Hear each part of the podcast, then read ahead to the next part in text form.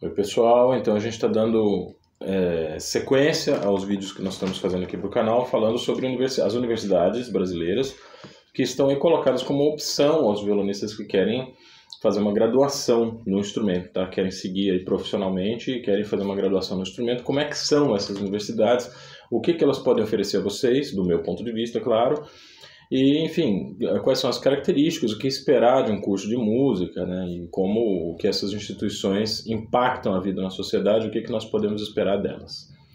Esse é o canal Conversa de Violonista, meu nome é Luciano Moraes, sou doutor em música pela Universidade de São Paulo e esse, esse assunto espero que possa ajudar vocês a pensar um pouco sobre os rumos para a vida profissional. Bom, vamos lá. Ah, o professor titular de violão da Universidade de São Paulo é o professor Adelton Gleden e eu realmente espero, tá passando um avião aqui, eu espero conseguir falar objetivamente a respeito de, dessa instituição e desse professor, porque para mim é uma coisa muito, muito difícil. Assim, a Universidade de São Paulo é, é a minha casa, foi onde eu me formei onde eu fiz meu mestrado, meu doutorado e meu pós-doutorado.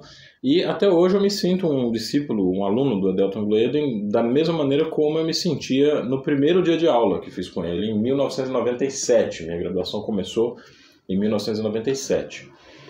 É, é uma instituição, eu acho que ela tem uma, uma, um, algumas características que contrastam bastante com a Unesp. Né? Então, o pessoal que viu o vídeo passado a respeito da, da, da Unesp, é, vai conseguir compreender algumas coisas a respeito do que é a USP, né?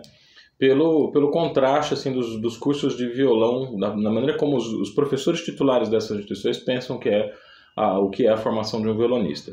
São contrastes complementares, tá? eu acredito que uma forma de pensar complementa bastante a outra, mas eventualmente a gente pode se identificar mais com um estilo de trabalho do que com outro e e algumas características da, da própria organização da instituição que são bastante diferentes. Né? Da, a USP difere bastante da Unesp nesse sentido. A começar pela própria estruturação do curso. Né? Eu aposto que na Unesp o, o curso de violão está dentro do, do departamento de música, que, dentro de um instituto de artes, o departamento de música está dentro da Escola de Comunicações e Artes. Então, o departamento de música na USP eh, faz parte de um conjunto, acho que, se não me engano, são 11 cursos, que incluem jornalismo, que incluem comunicação e incluem, claro, as três artes, artes plásticas e, e artes cênicas. Né? É, mas o departamento ele não está dentro de um instituto que, que trabalha só com a parte da, das artes. Ele dialoga também com cinema, rádio TV, com outras, outras formações possíveis também de se obter, e o diálogo entre essas, essas, essas áreas nem sempre acontece, porque às vezes cada, cada curso e cada aluno está preocupado com seu próprio, né, suas próprias tarefas, mas é, é, um potencial que existe ali a ser desenvolvido. E eu acho que ele modifica um pouco, sim, a cara geral assim da forma como a instituição está preparada para atender os estudantes.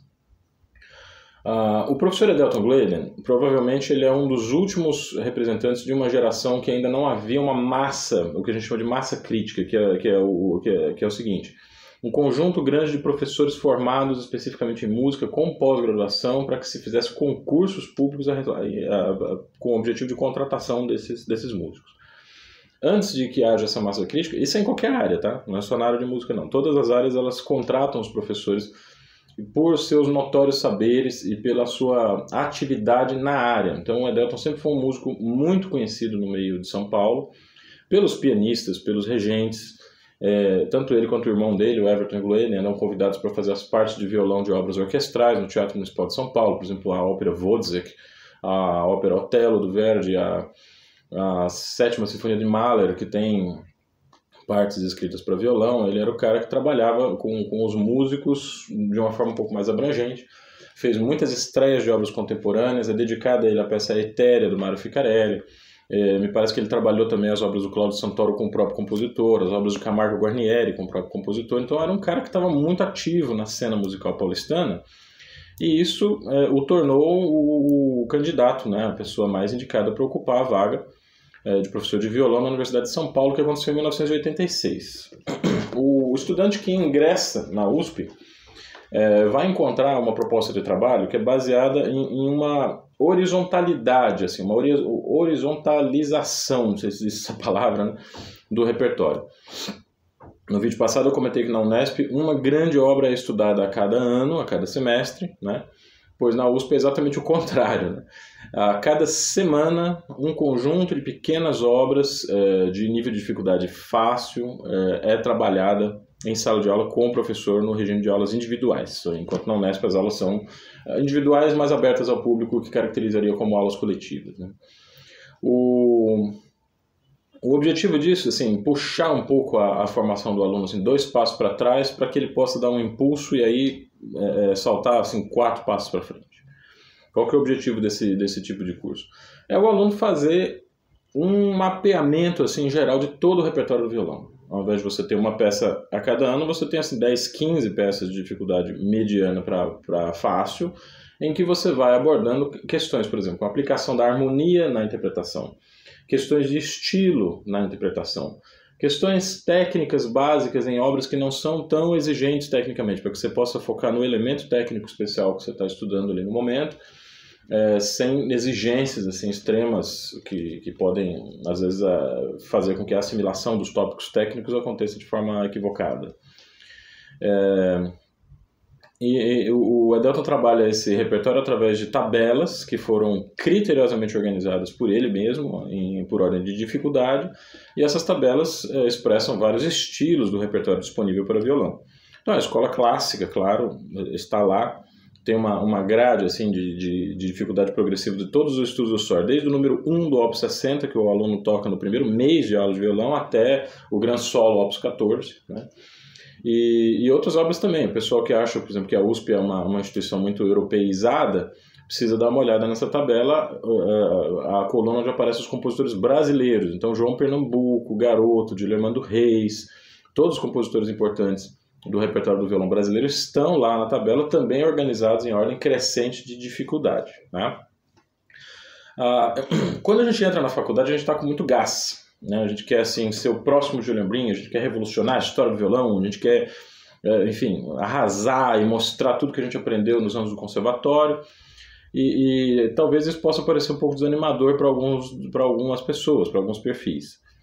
Mas, assim, eu, eu tenho que convidar vocês realmente a assistirem aos recitais de formatura dos estudantes que concluem a graduação, tanto na Unesp quanto na Universidade, na USP, né? e o nível de dificuldade alcançado é idêntico. Quer dizer, são caminhos diferentes para obter mais ou menos as mesmas coisas. E vamos ser sinceros aqui, né? Uh, se você está na USP, por exemplo, esse primeiro e segundo ano de revisão técnica, está lá tocando quilos e quilos de peças para apresentar semanalmente para o Edelton, o que, que te impede de fazer uma leitura de uma suíte de Bach? Ou de uma obra como Nocturnal, do, do Benjamin Britten? uma obra mais complicada. Uma... Ler a partitura, dar uma olhada, ver se cabe na sua mão, que tipo de problema técnico tem ali para resolver. Isso realmente não, não há nada que impeça você de fazer isso, desde que, claro, você esteja cumprindo com os requisitos da disciplina. Né? Pensem na Unesp agora. Você tem uma suíte de bar para fazer no primeiro, no, no segundo ano, né? ou o Gran Solo Opus 14 para fazer no primeiro ano. É a única peça que você vai tocar durante o semestre. Né? O que que te impede de fazer leituras à primeira vista e trabalhos assim de, de abordagem né, de obras fáceis do repertório, das obras didáticas e de peças menos exigentes tecnicamente? Quer dizer, o fato de você estar em um território não impede você de olhar para o território vizinho e de eventualmente trocar ideias, trocar figurinhas com as pessoas que habitam esses territórios vizinhos. São maneiras diferentes de atingir os mesmos resultados. Tá? A, uma grande afinidade que eu tenho com o curso da Unesp, da professora Gisela Nogueira, é o fato dela tentar abordar assim, uma abordagem intelectual do repertório para violão. Então, assim, a leitura dos clássicos de análise musical, Charles Rosen, em análise musical, a retórica barroca, tudo isso é muito, é muito importante para ela, é muito urgente para ela isso. Né? E no caso do Edelton, como é que esse, essa abordagem intelectual acontece? Ela acontece também, mas muito através do fazer direto artístico, através do artesanato, assim, através do tocar. Né? O Edelton é um cara que não se priva de tocar em sala de aula. A Gisela nunca toca em sala de aula para não levar o aluno a tentar copiar o estilo dela. O Edelton toca bastante em sala de aula, mas eu acho que o, o esse risco de copiar a forma do Edel, que o Edelton toca acaba sendo minimizado por causa do enorme volume de repertório trabalhado. Né? Então o aluno ele acaba desenvolvendo a própria maneira de ver aquele, aquele, aquelas, aqueles tópicos técnicos e musicais. Né? Então eu acho que são, são duas abordagens absolutamente complementares. Os dois são muito amigos, eles têm trabalhos juntos. Se você for olhar no, no YouTube, na, no canal da Raíssa Amaral, vocês vão ver vários é, trabalhos que eles fizeram juntos. A, a, o Edelton tocando com a Gisela e com a soprano Maria Kiefer. Né? Então, é, são, são pessoas que têm, é, digamos assim, que olham mais ou menos na mesma direção a partir de pontos de vista diferentes. Eles olham para o mesmo ponto né, a partir de pontos de vista diferentes. São cursos bastante complementares, acredito. Ah, deixa eu ver o que pode ser dito além dessa, dessa questão, né? O, eu acredito que quando você vai se preparar para o vestibular, a gente tem bastante tempo para isso, porque as provas acontecem acho que depois de outubro, é preciso que o aluno se lembre de, de que ele já fez o conservatório. Né? O que ele tem que demonstrar na prova de vestibular é o potencial dele para se desenvolver a partir dali. Então é muito importante escolher uma peça que mostre o que você sabe fazer. Claro, tem a peça de confronto que vocês têm que trabalhar, depois a gente pode comentar sobre as peças de confronto de cada uma das instituições, mas as peças de livre escolha, elas precisam mostrar quem vocês são como músicos. Precisam mostrar o conhecimento que vocês têm eh, e a musicalidade que vocês têm. Então eu, eu digo sempre assim, não escolham peças que mostram o que vocês não sabem fazer. Pense nessa frase. Tem que escolher uma peça que mostre o que você sabe fazer. Uma peça muito difícil só vai mostrar suas deficiências. Só vai mostrar os problemas técnicos que você tem. E vai mostrar eventualmente coisas que você ainda não consegue tocar, coisas que você ainda não consegue fazer. Né? Então pense bem, até porque a peça, é, é, a prova prática é só uma parte de um grande arco, né? Que engloba a prova de violão, a prova de teoria, o conhecimento de história, a redação, as matérias em ciências humanas, sua capacidade de interpretação de texto. Não se esqueça que música é uma é uma sub-área da, das letras das artes, né? então ela, o aluno teoricamente teria que ter aí alguma afinidade com a literatura, com as outras artes, então ele tem que saber escrever muito bem, né? Uma recomendação que eu daria para quem quer prestar vestibular, seja na USP, seja na Unesp, é que faça uma redação todos os dias. Leia bastante, desenvolva o senso crítico em relação às leituras que você faz, né? Porque isso com certeza vai te dar, vai, vai te oferecer a oportunidade de fazer uma prova mais equilibrada. Muitas vezes acontece na USP de alunos que têm um nível técnico muito avançado, mas às vezes têm uma formação teórica muito ruim. E justamente, se a formação teórica não é boa, como que esse aluno vai avançar? Ok, ele tem a técnica, ele tem os dedos, mas o que, que ele vai fazer com esses dedos? O que, que ele vai fazer com essa técnica? Né? A, a, a, música é uma linguagem. Ela não, não, não pode ser medida pela, pela velocidade ou pelo grau de dificuldade. Claro que é preciso ter técnica, né? a técnica tem que ser atingida. Mas a partir do momento que a gente tem a técnica, o que, a gente vai fazer? Né? Você precisa operar com a linguagem musical. E a prova de teoria, a prova de percepção musical, que é uma coisa também que puxa muito a nota dos alunos para baixo, né? ela, ela revela aquilo que você vai ser capaz de fazer como músico. Ela é, digamos, a base, a estrutura principal através da qual você se forma como músico primeiro, depois como violonista. O Edelton sempre deu muito valor, ele sempre deu muita importância para a prova teórica e para a prova de percepção ele incentiva muito seus alunos a cantar em coral, ele tem muita amizade com o professor de regência coral e técnica vocal de lá, que é o Marco Antônio da Silva Ramos. E ele é um cara que consegue fazer um agenciamento assim muito interessante, muito bonito, às vezes de alunos que entram no curso de bacharelado em violão, mas não têm o perfil de violonistas e podem de repente se descobrir maestros, se descobrir regentes. Aconteceu com meu grande amigo Leonardo Camargos, que eu tive um duo com ele no, no, no, nos meus anos de graduação, a gente chegou a estudar assim 10 horas, os dois tocando, né? Tivemos um repertório bacana. Tocamos uma peça do Maurício Debones, que era nosso colega na época, que hoje é professor na Unesp. E, e o, mas o Leonardo, o Léo, ele acabou se descobrindo como um regente coral extremamente competente, né? Uma cabeça, assim, uma mentalidade para entender o coro, para entender as pessoas, para entender gente, né? E isso foi uma coisa muito, muito salutar para ele. Né? Outros alunos também, que eu não estou é, me lembrando aqui agora, também passaram pela graduação em violão e se descobriram regentes, se descobriram, às vezes, professores. Né? E essa transição ela é agenciada pelo Edelto de uma forma muito cuidadosa, muito gentil e, acredito, muito focada naquilo que realmente o aluno quer fazer. Né?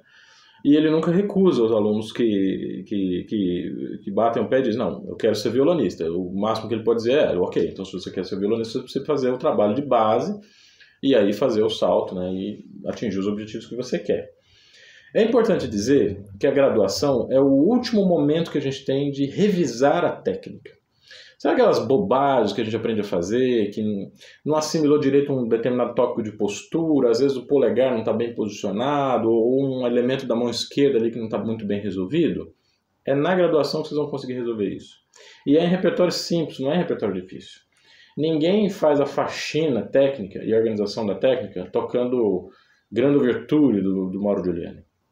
Essa revisão técnica precisa ser feita sim em obras fáceis, mas não o fato de elas serem fáceis tecnicamente não significa que elas sejam simples musicalmente. Às vezes um estudo do SOR, que é, digamos, é, você poderia tocar assim se você tivesse dois, três anos de violão, ele coloca problemas musicais que você vai ver em sinfonias de Haydn. Eu não estou exagerando. Né? E se você não consegue tocar um estudo simples do SOR, por que cargas d'água você quer tocar uma suíte de Bach? Não é verdade? Então, essa paciência né, no curso, é, no início da graduação na USP, é muito importante. E ela dá espaço também para que no começo da graduação a gente faça aquela limpeza geral na formação intelectual também. Compreender os estilos musicais, ouvir um pouco mais de música, saber, conhecer o repertório, entender né, da história do, não só do violão, mas da linguagem musical. Eu fiz um vídeo aqui que está disponível no canal a respeito da importância do repertório sinfônico para a formação do violonista. Muito disso vem do meu trabalho com o Edelton. Ele eh, sempre foi um violonista conhecido por levar os alunos particulares dele para casa para passar a tarde inteira escutando assim sinfonias de Mahler com partitura. E através dessa audição desenvolver a percepção, porque você está vendo o intervalo, por exemplo, de sétima menor. Então você está vendo na partitura, você está ouvindo aquilo, está vendo, ouvindo, e, e, e, esse é o caminho para você conseguir cantar esse intervalo. Né? O Edelton é um cara cantou em coral a vida inteira. Ele dá bastante valor a essa parte da formação musical geral e, e eu acho, eu acredito que ele tem muita razão. Tá?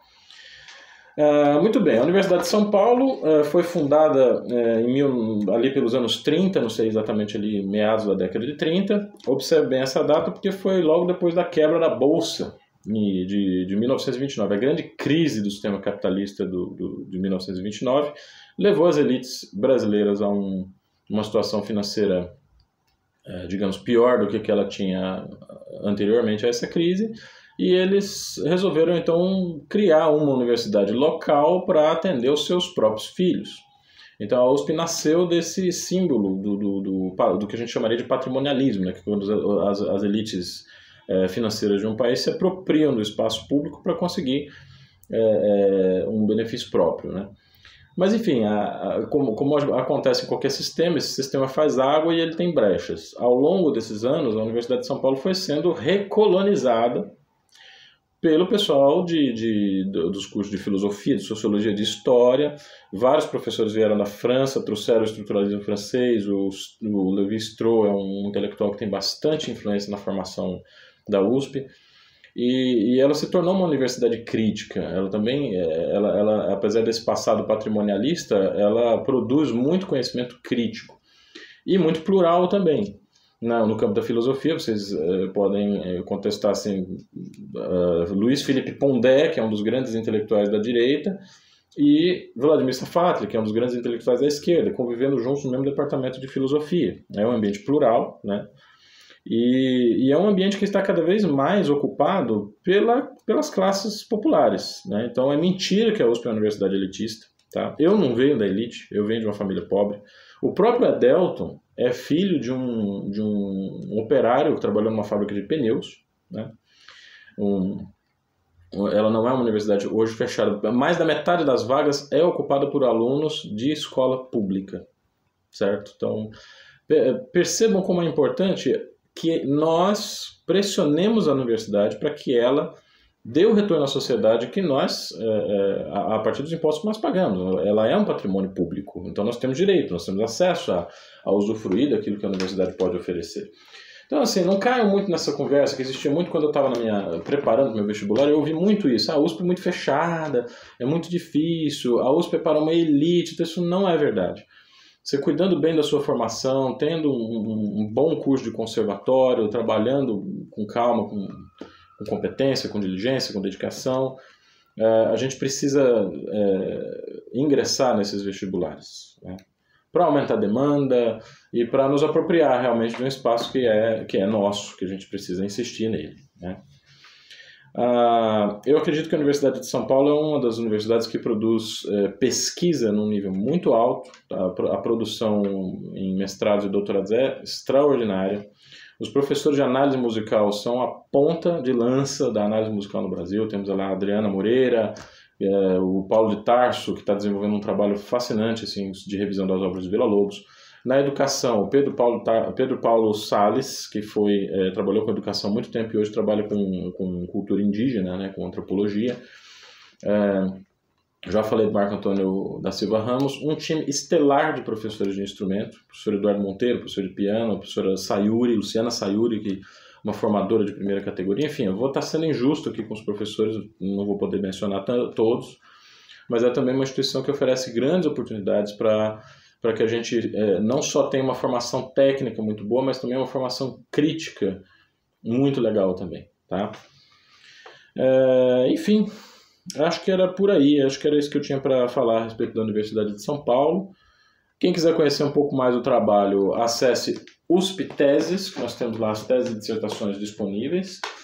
E deixe aí no canal comentários, de repente se tem alguma coisa que eu, que eu deixei de, de comentar, que eu deixei de mencionar, que vocês querem que seja, que seja dito aqui, tá certo? Nesse próximo sábado, então, a gente segue com essa série com a última das três universidades estaduais paulistas. Eu vou fazer um vídeo especial sobre a Unicamp, que o professor de violão de lá é um grande amigo meu, Gilson Antunes, e a gente vai conversar um pouquinho sobre essa instituição e suas características, o que esperar delas, e para vocês poderem ter aí a, a escolha do que fazer nesse momento super importante da vida de vocês, tá bem? Um abraço então e até o próximo Conversa de Violonista.